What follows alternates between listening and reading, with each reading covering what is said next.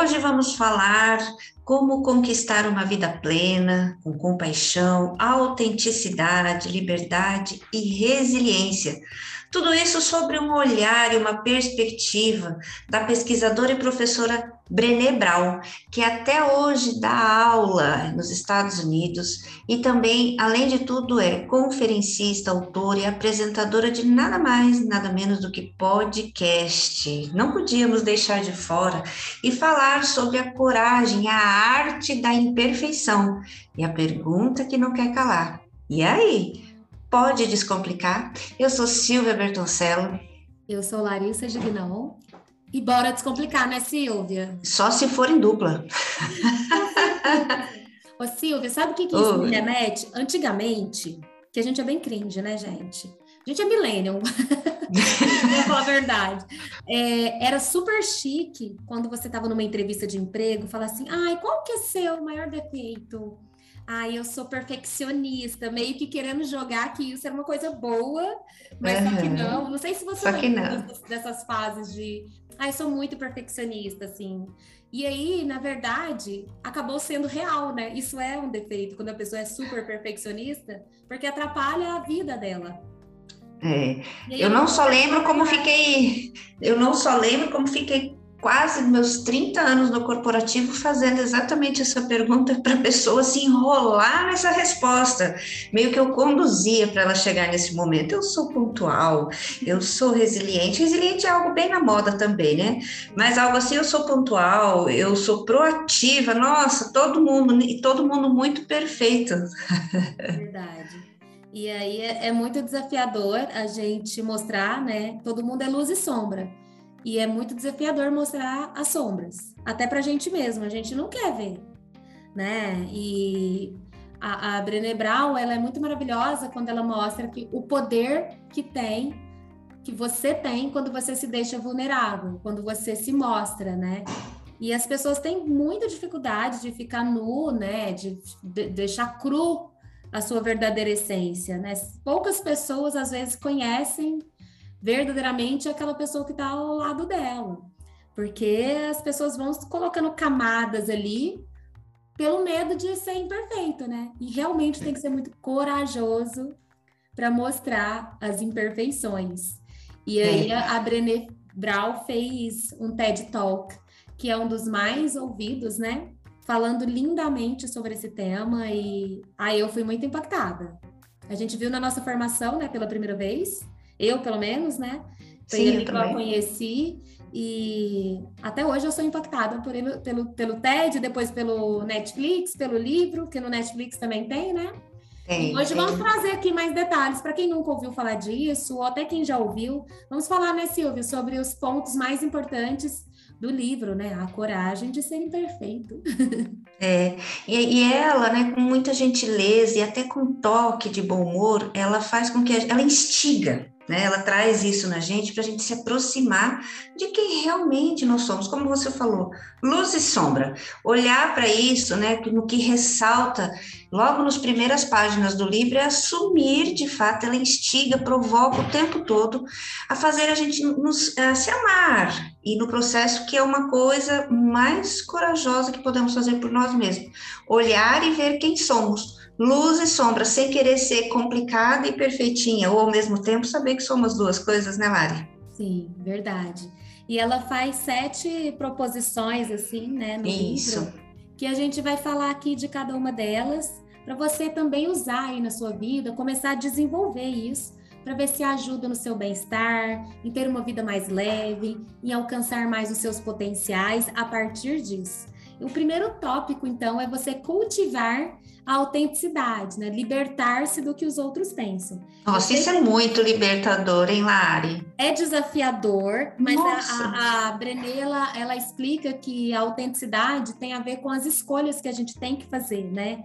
É a gente mostrar, ser real, sermos francos, né? Optar mesmo por deixar que o nosso verdadeiro eu seja visto.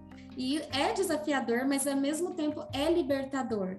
Então, importa muito você reconhecer, né, que seguir pelo caminho da autenticidade é uma grande empreitada, ainda mais vivendo numa cultura, né, que dita tudo, né, que nos enquadra em, em caixas, né? Mas é você dizer, eu quero que seja diferente, eu quero lutar pela autenticidade, né? Eu quero, eu quero ser pleno. eu quero lutar, né, contra essa vergonha, contra o medo de não ser bom o suficiente. Eu quero ser eu. Dá, Silvinha, para fazer isso? Olha, é algo que você não tem como virar a chave de uma hora para outra, mas você consegue, através de um esforço, de uma conquista diária, observar principalmente. A gente fala, ah, observe muitos pensamentos. E as pessoas ficam, não, mas como eu vou observar, pensamento?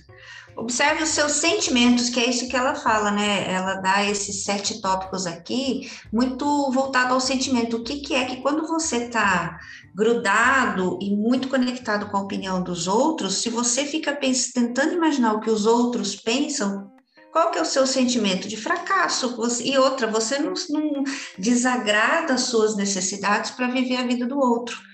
É um desafio, como você falou, mas é possível sim. Tem técnicas, tem terapias, tem hipnose, tem, é, tem muita coisa. A pessoa estiver aberta aí na busca do autoconhecimento, isso é possível sim, Mari. Com certeza. Silvia, eu até me emociono de lembrar assim, que a grande virada de chave na minha vida foi esse tópico 1. Porque eu tinha uma grande dor de querer ser outra pessoa ou se não me enquadrar, né?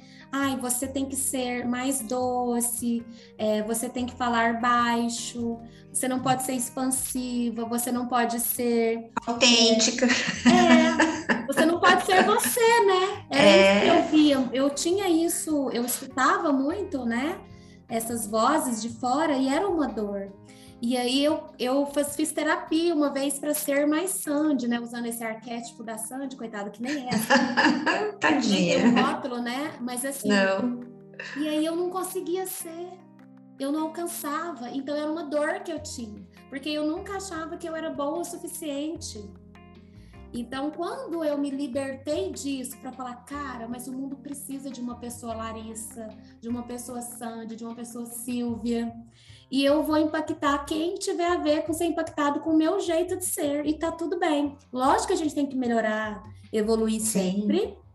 Não é que é tipo, eu sou, ah, eu nasci assim, pronto, você que engula, não é isso. Mas você também não é, se aceitar é uma dor muito grande, né? Então, quando eu me libertei disso na, lá na nossa formação, é, para mim, eu me tornei uma esposa melhor, uma mãe melhor, uma filha melhor, uma amiga melhor e, principalmente, né, comecei a gostar mais de quem eu era. E isso mudou todo o meu posicionamento pois nos é. negócios e na vida. Com certeza. É que quando você está atendendo, né, como aqui, ó, liberte-se do que os outros pensam, você não está honrando os seus valores, muito provável você nem saiba quais são os seus valores. Eu tenho um valor inegociável, aliás, valores são inegociáveis. Para mim, liberdade é, é um valor. Só de falar eu fico até emocionada. Então, a liberdade de eu ir e vir, de, de, de, enfim, de ter liberdade. Quando alguém, se eu vou atender essa necessidade de alguém, querer ser o que a pessoa quer que eu seja, e eu perco a minha liberdade, eu perco a minha essência. Sim. Exatamente. E por isso que é dolorido, porque além de você tentar uh, agradar o outro, você está tentando nutrir em você uma necessidade de aprovação que é um ganho indireto. Verdade. E isso é inconsciente, então você faz isso o tempo todo. E nós vimos também numa, numa outra formação que tivemos a oportunidade de fazer juntas, Lari, a criança que com cinco anos quer ser modelo, né? A criança com cinco anos que, que vai ser, os pais já vão induzindo algo na criança. Você acha que uma criança, a gente pergunta para tantos adultos aí com, com 50 anos, o que você quer ser? Ele ainda não sabe, uma criança de cinco anos, quando eles falam o que quer, geralmente ele está sendo induzido aí pelo pai. Então ele já está tentando agradar a necessidade que o pai tem. Então, isso é muito interessante, porque isso é de casa, é, é a genética de nos faz. Né, exatamente. A genética impacta quem somos, sim, mas o meio onde estamos inseridos impacta muito mais. A segundo, o segundo tópico, aqui, senão a gente fica falando só nisso, que é, é, a gente entende o quanto isso aprisiona muitas almas aí, mas vamos para o segundo tópico, Lari. O segundo é assim: cultive a autocompaixão liberte-se do perfeccionismo. Isso aqui também é uma baita de uma, uma armadilha. A pessoa que tem essa necessidade de estar tudo perfeito tem uma régua muito alta. É como se fosse assim o berço para embalar, ou é a mão que balança a vergonha, né? É o perfeccionismo, porque ela fica com vergonha e aí tá bem atrelado logo depois da necessidade de agradar, do que os outros vão pensar, a necessidade de ser perfeito. E assim, né, ela coloca muito. Uh, é, cirurgicamente no livro que é importante frisar que esse tal perfeccionismo não é o mesmo que ser o melhor, né? O empenho que faz o melhor. É você ficar se comparando ao saudável e, o, e a sua forma de fazer. É uma questão de você pelo menos começar, porque tem muita gente com o hábito de ser perfeito em tudo e não começa, ou chega no meio do caminho e desiste achando que não está perfeito. Verdade. E esse perfeccionismo e essa necessidade de ordem e organização levadas longe demais, ela vai gerando, né, uma paralisação, uma autocrítica imensa, uma angústia, uma dor, né? Porque esse perfeccionista, ele não consegue silenciar essa voz da autocrítica e do medo da crítica dos outros, porque ele tenta o tempo todo ser perfeito. Então, como na cabeça dele tem que ser perfeito, Muitas vezes ele não se põe, ele não aparece, ele não tem coragem, às vezes, de fazer um story por negócio, pelo negócio dele, mesmo ele sabendo que é importante, ou uma palestra, ou se jogar mesmo no mundo, né, num relacionamento, ou se declarar para alguém, porque ele tem muito medo, né, desse julgamento. E aí, isso nasce muitas vezes, né? Agora já até falando lá no sabotador, que é um sabotador muito grande. Sim, ele, crítico. ele nasce muitas vezes de quem vem, às vezes, de um lar caótico, ou de quando eu ganho aceitação é, quando eu acerto, né? Aquele que lindo, né? Geralmente pais muito exigentes e, e, quando a criança só acerta é que ele recebe o afeto. Então, se você às vezes veio de um lar assim, você pode tentar mudar isso dentro de você. Dá tempo, né, Silvia, de diminuir esse Sim, perfeccionismo aí. Com certeza, até porque o perfeccionismo ele vem já de um sistema de crenças também, que crenças é outra, algo bem impactante, altamente autodestrutivo e viciante, porque ela entra no ciclo vicioso de ser perfeito. E a, a Brené Brown ressalta nessa parte, nesse tópico 2, que uh, perfeccionismo não existe. E se você tem essa régua de perfeição com você, provavelmente você tem com o outro também. Perfeição não existe, né? Não. Eu falei o quê? Perfeccionismo. Então, você não ah, pode sim. cutucando pra você ser perfeita, você não pode errar. É, então, vamos deletar esse episódio. Gente, eu adoro falar assim para os nossos clientes, antes feito do que perfeito, né? Comece, dê o primeiro passo, erre logo para você acertar mais cedo, né? Você não corre antes de engatinhar. Use essas frases fortalecedoras para você realmente começar a sair desse perfeccionismo, né, Silvinho? Sim, e até imaginando assim, as pessoas que dirigem aí, você aprendeu a dirigir sentado e pensando, você foi lá e tentou. Errar é uma perspectiva, depende do olhar, né? O erro foi uma oportunidade de aprendizado. Então, tente, pelo menos tente, entregue do jeito que tá, né? Se abra para o outro a, é, validar ou não, né? Isso aí, a gente também tem que estar aberta, neste caso, positivamente, para compartilhar isso com alguém, né, Lari? Sim, e até cai. A opinião do outro. Cai no tópico 3 aqui, né? É cultivar um espírito resiliente, libertar-se do entorpecimento e da impotência. A resiliência a gente empresta lá da física, né? Que é essa habilidade de se esticar como uma borrachinha daquelas de dinheiro e depois voltar ao normal. Ou seja, eu vou errar, vai dar algum problema e tal, mas eu sei que eu posso recomeçar. Eu consigo, eu já superei tanta coisa na minha vida, eu tenho que olhar para minha história e pensar isso, cara, eu sempre resolvo, vai dar tudo certo, olha a minha história, né?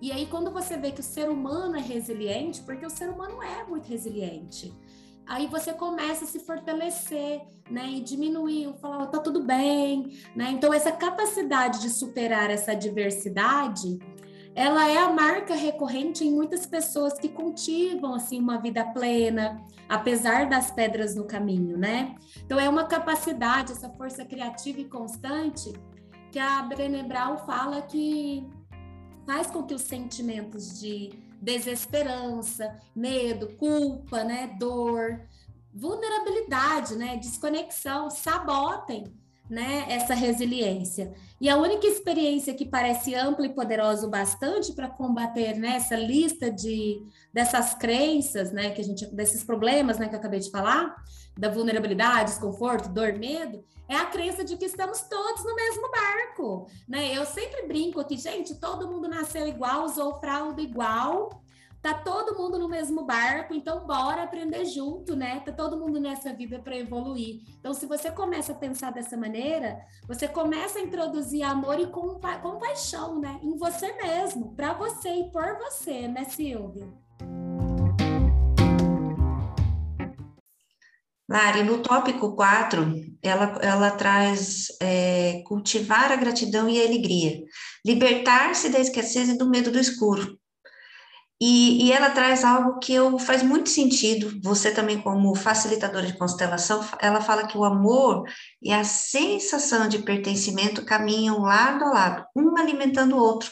Essa conexão também pode ser verificada é, quando você tem gratidão e alegria. Você tem esse pertencimento. Uma pessoa alegre e grata é uma pessoa que está aberta para a vida, está aberta para novas possibilidades, tem uma, é, uma inter ligação, uma interconexão com crenças, com a humanidade, porque muitas vezes o medo impede que a alegria e gratidão sejam experimentadas na sua potência máxima. Inclusive, a gente tem uma crença muitas vezes, Lari, não sei se você é desse tempo, né, que você é aí toda novinha, mas você fala assim, ó, vamos rir muito hoje, amanhã a gente vai chorar. Então, a gente nem se permite, muitas vezes, ser muito alegre e feliz, já com uma crença de que amanhã a gente vai chorar. Então, viver alegria, viver é, a gratidão, ser grato, essa gratidão ela tem que ser genuína. Verdade. E quando ela é genuína, né? Não percebe, se... né, Silvia, essas frases. Não. E assim, eu até eu, eu gosto muito de uma frase que fala que o segredo não é ter tudo o que você quer, mas amar tudo o que você tem. E eu acho Perfeito. que isso tem totalmente a ver com gratidão. Porque se você consegue ser grato por tudo aquilo que você já orou para ter um dia, você consegue reconhecer suas conquistas, né? E você consegue se apaixonar todo dia pelas pequenas coisas, né? É o fi seu filho que caminha, né? É aquela carteira de motorista que foi tão difícil tirar, aquele emprego que você conseguiu, né? Aquela faculdade que você tanto sonhou em fazer. Então, quando todo dia você consegue olhar as pequenas coisas da vida e ter gratidão dentro de você, isso significa também você honrar muito os seus esforços e de todas as pessoas que fizeram de tudo para você chegar onde você está, né? Junto com você. É. E eu aqui até acrescentaria: quem consegue ser grato, inclusive pelo dia não tão bom, ele sai dessa vórtice, dessa dor, desse sentimento né, de, de tristeza, de culpa, muito mais rápido. Inclusive, pessoas que, que têm alta performance, ela está, a, a, segundo várias literaturas, ela consegue ter devido à forma como ela enxerga aquilo. E uma forma de você conseguir enxergar com um olhar positivo é a gratidão. Obrigada por isso estar acontecendo, que eu tiro aprendizado. Então, a uhum. gratidão, ela traz muito sentido, consegue ressignificar, ressignificar muita coisa, e aí cultivar, então, a gratidão e a alegria genuinamente. E no tópico 5, ela fala para cultivar a intuição e a fé confiante, né? Libertar-se da necessidade da certeza, porque eu acho que até esse estado de ansiedade que as pessoas têm vivido, que muita gente fala, eu sou muito ansiosa, porque a ansiedade é querer adivinhar o futuro, a pessoa quer ter bola de cristal, ela quer, ela quer se antecipar o que vai acontecer. Então, essa, é, se você consegue libertar-se da necessidade de ter certeza do que vai dar, você começa a ter muito mais plenitude, né?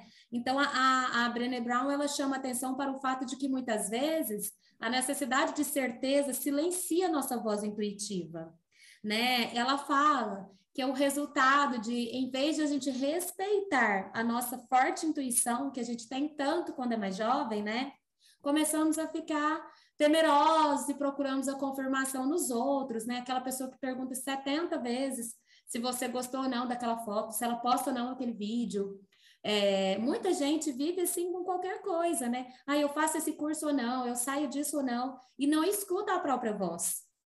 O que que faz sentido para você, né? O que que realmente a sua vozinha que está aí dentro vai estar te falando, né? Então, para ela, para a autora, a intuição, ela nem sempre é acessar as respostas que vêm de dentro.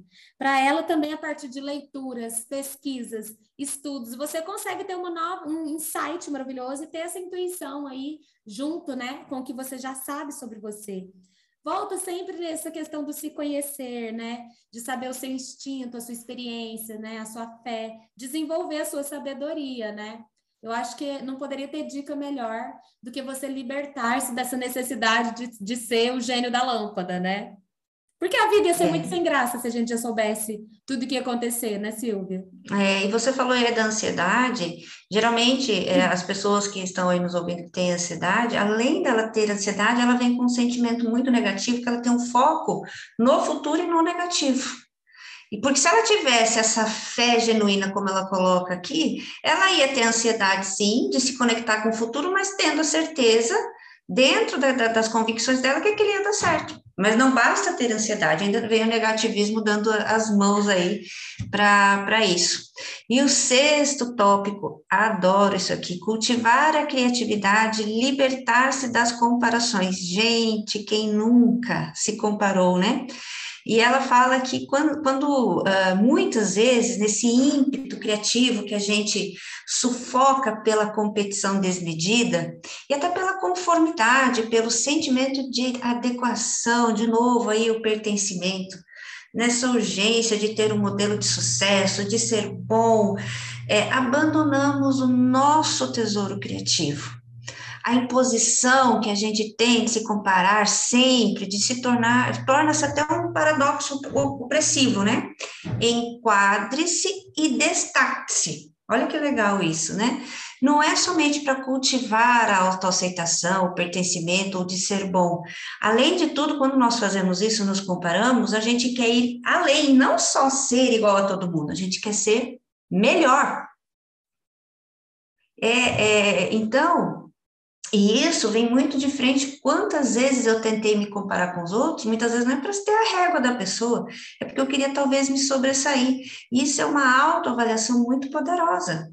O que é que eu ganho com isso? E é interessante, Silvia, que a gente aprende isso desde criança. É, você tem que ser o melhor da sala. O melhor o melhor da natação, o a mais bonitinha. Tudo é comparação. E assim, é legal ter uma competitividade para você alcançar uma performance bacana, é, isso é interessante, mas a que ponto, né? Temos sempre que observar. E assim, hoje na escola que os meus filhos estudam, por exemplo, é até misturado as séries, né? É, primeira, segunda, terceira, não tem prova, é, é, cada um no seu tempo, porque cada um tem um ponto de partida diferente. Com certeza. Né? E quando, querendo ou não, quando você, você não estabelece comparações, toda inferioridade, toda superioridade, elas desaparecem. E o Osho, eu aprendi uma coisa muito legal, eu acredito que foi com ele no livro dele, né, quando ele fala do ego, de que o ser humano deveria deixar de ser tão comparativo e ser mais colaborativo. Perfeito. Eu Só acho podia ser do Osho, isso mesmo. colaborar com o meu próximo, ao invés de estar sempre me comparando, né? De, ah, eu quero ser a mais magra da turma, a mais bonita, a mais não sei o quê. Por que, que é o nosso ego falando? Por isso é. que eu amo esse livro do, do. Eu sempre falo esse livro do Osho. É, ele, eu, mudou, eu... ele me impactou tanto, assim, que eu sempre. Eu, nem é sobre ele hoje, mas eu não eu faço questão de sempre falar. Porque se todo mundo lesse esse livro, eu acho que a pessoa ia ficar muito assim. Cara, vou restartar minha vida aqui. Peraí, que deixa eu recomeçar. Ele é muito sensacional. Lari, ela coloca, né, no finalzinho lá desse tópico, ela coloca assim: comparação é o ladrão da felicidade. Uau! Caraca. Muito legal. Eu lembro, Lara, se você me permite falar assim, no começo, quando nós começamos lá em 1970, eu, a gravar podcast, No episódio você falou assim, gente, aí eu moro aqui nessa casa, do lado aqui tem uma casa que é vazia, eu olho para ela e vejo o meu ego lá dentro. É verdade, tem três andares, ela ainda, ainda mora lá. e é isso, é um trabalho árduo, é, o Osho fala, né? O ego é nosso maior inimigo, e é mesmo. Porque às vezes, quando você é muito elogiado, você começa a se perder naquilo. É, também quando você não é, você também começa a se perder naquilo. Então é um trabalho árduo porque a nossa mente, ela é como o nosso coração, ela tem uma vida própria. Eu não posso falar para de bater agora que eu tô cansada. Pare de pensar sobre esse assunto. Então é, é desafiador, porque eu fui ensinada muito, né, na, todas as pessoas desde, desde criança aprendem com a comparação. Ai, fulano, papa tudo, hein? Olha, seu irmão comeu tudo, você não. Não, você tocou num ponto assim no calcanhar de aqueles de muita gente, tipo assim, por que você não faz igual ao seu irmão? Por que você não é igual ao seu irmão? Não sei quem né? então, sala já fez não sei o que. É, então o tempo todo a gente está nesse desafio interno e, e, bem no, aonde a gente convive, nos pais, nessas figuras de autoridade, com uma intenção positiva, evidente, mas com um estrago que a gente leva para a vida, né? Não, e aí quando chega a vida adulta, a gente vê que a comparação é uma merda, aí vem a frase de efeito, não se compare, não, não é tão simples assim, não é tipo, não. ah, vai ali e arranca um dente, sabe? Nem é um trabalho é fácil, árduo, gente. É, em que a gente tem que fazer todo dia. Eu recebo muitos profissionais que sofrem porque, ai, meu concorrente, não sei o quê. A pessoa tem um medo, com a abundância que existe, a pessoa tem um medo de perder espaço, tudo na comparação. Será que eu vou ser melhor? Aí vem a síndrome da impostora. Junta tudo isso, a pessoa tem uma síncope. E aí, junta com, a, com o perfeccionismo, o que, que ela acontece? Ela fica paralisada. Então, não quando entrega. a pessoa vem fazer um processo com a gente, né, Silvia, a gente consegue identificar tudo isso, colocar cada coisa na sua caixinha para ela ter alta performance. É. é eu falo, eu falo sempre assim, a minha sala nas três primeiras sessões é, fica cheia, porque a pessoa traz lá ela traz a mãe, o pai, o marido, os filhos, né? E eu fico imaginando quem mais ela vai trazer, porque são as experiências, às, às vezes na, nas tentativas de ajudar, a gente ouve por três sessões, né, a concorrência, o amigo, o vizinho, e traz lá todas as experiências para a gente ajudar a limpar, para aí, aí sim a pessoa começar a andar. É exatamente pela comparação, ainda está com essas amarras do passado, Lari. E por fim, ela traz aqui também você cultivar a brincadeira e o descanso, né? Libertar-se da crença de que a exaustão é símbolo de status e que produtividade é sinônimo de valor pessoal. As pessoas esqueceram de rir de si mesmas, de se divertir, de ter leveza, né? E, e elas ficam naquela que só tem sucesso quem está fazendo 97 mil coisas. E elas esquecem o para quê delas, né? Então, a gente vive numa época da romantização do sacrifício, é, mas há um ponto para a autora, né, de que ligado à ideia de que a exaustão é sinônimo de eficiência. E aí a gente vê um monte de gente com burnout, né? É, pessoas que estão chegando ao seu limite, estão tendo crises horrorosas. E a importância desse brincar, do descansar, é, são ingredientes vitais para a vida plena, porque a ideia toda do livro é você ter plenitude, ser feliz, né? Porque no final, para que vale a sua vida, né? Pra, o que, que você veio fazer aqui? Claro que você veio transformar a vida de alguém, do seu próximo, deixar alguma coisa, mas e o seu eu? Ele precisa dessa plenitude, né? Então, usar os seus momentos é, para encontrar o seu propósito, para ter uma busca incessante em, em, vida, né, da plenitude, em vista da plenitude, é a, a melhor coisa que você pode fazer por você mesmo né? E tirar da é, sua mente, ai, só o fulano acorda 5 horas da manhã e faz isso e acontece não sei o quê, e pipipi, eu não faço. Vai para comparação de novo, né? De novo. Aí fica a, a dica é para os workaholics de plantão, para os hiperrealizadores, assim como eu já fui um dia, e que eu atrelava toda a minha avaliação, eu só iria ser vista, amada, admirada através de conquistas. E aí eu é, tenho uma, é o ego de novo, né? Uma necessidade de encher a agenda, de ter muito o que fazer, isso não quer dizer que você está sendo produtivo. E aí a gente chama até para o gráfico de Pareto. Talvez você consiga fazer, é, trabalhar 20% do tempo sendo produtivo e conseguindo ter 80% aí de alegria e, e, criatividade, que é o que ela fala. Então é uma questão de começar a olhar para si, ver se realmente as suas ações estão alinhadas aí com o seu propósito e viver, gente a vida é, é, não é só aí essas comparações que a gente tem na internet agora. Na internet trouxe muito disso também, né, Lara? As, as mídias, a acho rede social. Sempre, né? Eu acho que a internet só colocou na lupa, mas eu acho que desde sempre foi assim, assim, pelo menos desde que eu sou criança, sempre teve essa, essas questões muito fortes. É, eu também, assim, eu tenho para mim que depende muito da fase que você está vivendo, você vai, se você quer deixar um legado, se você quer chegar em algo extraordinário, é claro que sacrifícios devem ser feitos, né? A gente não pode ficar fingindo também aqui, ai, nossa, como só como vai ser feito dessa maneira. E para mim, tá tudo bem quando tem um desequilíbrio para buscar sempre o outro equilíbrio, que para mim sempre é a plenitude. A plenitude é a hashtag que eu sigo, é a minha meta de vida, e eu busco, claro, eu desequilibro em alguns aspectos, mas eu sempre busco ter essa leveza. Até você conseguir, se você é você mesmo, até o Joel J estava entrevistando o Alfredo, que é um cara de vendas muito legal, e ele é carioca, aquele jeitão, né, todo, ele falou, eu descobri que eu posso ser workaholic, mas desde que eu seja sempre autêntico e possa levar minha leveza e meu jeitão sempre, porque Sim. se eu tiver que ficar na máscara, se eu não puder brincar, se eu não puder curtir fazendo o que eu faço, se eu sentir Exato. que é um trabalho mesmo, aí eu vou desequilibrar demais, né? E aí não vai rolar, eu não vou ter plenitude. Então, eu acho que a melhor coisa que a pessoa pode fazer é tentar levar todos os sete tópicos, que é bem desafiador, né? É um trabalho, é, mas sempre buscando no final a sua verdadeira plenitude. O que é plenitude? O importa é começar, né? né, Lari? É, importa é começar e até a pessoa começar a perceber que há muito tempo esse símbolo, nessa questão de exaustão, foi um símbolo de, de status. Sim. A produtividade foi um, foi um status. Eu trabalho, eu sou ocupada, não tenho tempo para nada, não tenho tempo para a família. E até hoje. Isso foi né? o tempo. Tem um negócio do trabalhar duro, é, cedo madruga, como é que é aquela do cedo madruga? É, Deus ajuda, Deus ajuda quem, cedo, madruga. cedo madruga. Né? Tem várias coisas assim que o pessoal fala.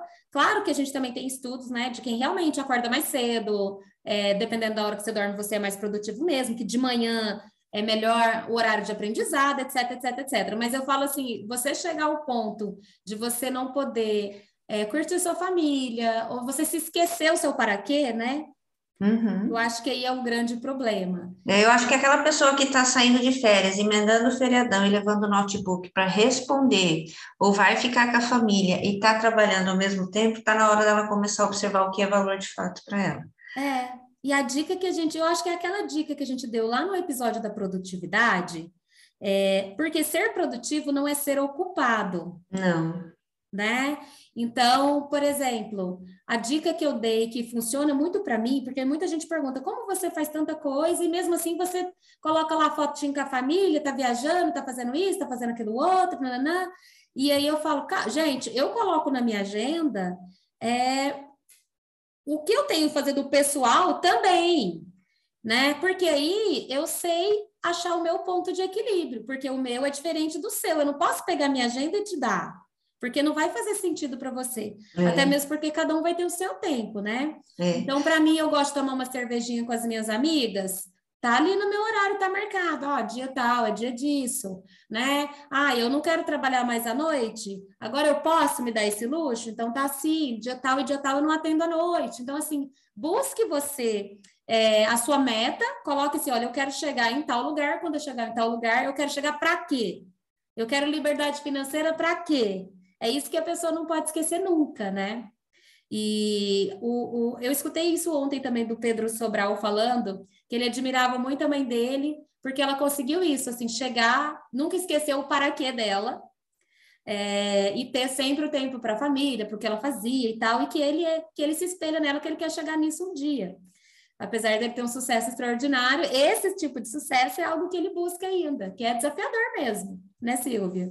É, é, essa dica que você colocou aí, você na agenda, ela é muito útil para ir para os workaholic mesmo. Então, é, é uma ferramenta, até a minha, a minha, eu, eu coloco ela toda colorida, e aonde tem verde é o momento que está para mim. Isso aí é um outro valor inegociável. Então, também aprendi isso é, foi um desafio, muitos anos, aí eu deixei de ir até em médico, então a pessoa que inclusive tem isso muito inserido dentro dele, que ele tem que trabalhar e tem que ficar o tempo todo sendo né, nesse nível de exaustão, ele não vai nem ao médico, ele tem um problema de autocuidado, porque ir ao médico é perda de tempo. Então, aí, o, no final disso tudo, quais são os frutos que você vai colher? Então, observar, colocar um pouco e, aí na balança ócio, e viver. O ócio, ele pode gerar criatividade também, né? Claro. Então, para mim, é, eu, assim, eu sou workaholic é, e sou hiperrealizadora, né? É o meu sabotador. Sabendo disso, eu já tenho, como eu tenho autoconhecimento, eu já tenho que ter ferramentas para combater isso. Então, no meu, Freio, na minha agenda, é. né, na minha agenda, eu já coloco e tento, claro, de vez em quando eu vou escorregar, vou. Né? Às vezes eu falo, nossa, hoje eu não atendi 79 pessoas, será que eu estou bem? Né? Será que eu estou no caminho certo? Lógico que vem pensamentos sabotadores, mas é meu dever falar, opa, quem te chamou aqui? Né? Isso a gente aprendeu lá no podcast dos sabotadores. Então eu decidi, por exemplo, terça-feira de manhã eu quero levar a Livinha no balé. Então, eu não atendo terça-feira de manhã, né? O meu sabotador pode até falar, nossa, mas você não está fazendo nada. Perda de tempo. né? O meu sabotador, nossa, mas você não está trabalhando terça-feira de manhã? E já é Como é assim? Falou não para cliente?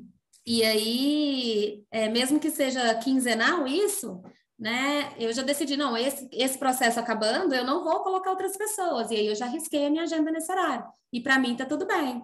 Então, eu acho que a pessoa fazendo isso, ela vai conseguir, né, ter tempo para ela, para a família, né? Uma dica e volta lá no, gente, vamos lá escutar que esse episódio foi muito bom, né? Da produtividade, vão lá, da tríade do tempo, tá incrível. Voltem que tem muito podcast massa, Silvia, a gente recebe muito, o nosso ego adora, gente. Ama, a gente recebe ama. muito feedback positivo desse podcast, né, Silvia? Por isso que a gente é. não para de fazer.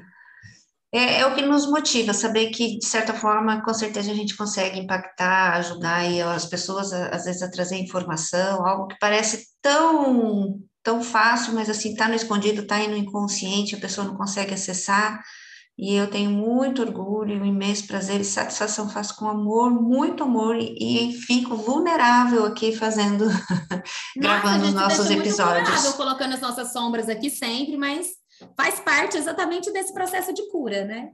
E libertação. É. e aí o pessoal tem que saber, sabe, Silvia, eles têm que também ó, fazer uma coisinha, compartilhar mais os nossos podcasts, compartilhem aí com os amigos, né, nos grupos, indiquem. E a gente também está lá no Instagram, no arroba Pode Descomplicar. Deixem lá seus comentários, suas perguntas, sugestões de temas que a gente adora e a gente traz aqui, né, Silvia? Sim, colocamos tudo lá durante a semana, lá no arroba pode descomplicar. É, ou essa semana que a gente nem vai indicar, ou como já indicamos e vamos repetir, evidentemente não podia ser diferente, o livro aí da A Coragem de Ser Imperfeito, da Brené Brown, é, e a gente coloca as nossas carinhas lá também para vocês nos conhecerem melhor, para ver que a gente é vulnerável sim e tá tudo bem, né, Mari? E tá tudo bem. Nós vamos para lá com as nossas vulnerabilidades e espero você segunda-feira que vem aqui. Toda segunda estamos no ar, né, Silvia? Juntas, só Uma se for em dupla. Beijos. Beijos.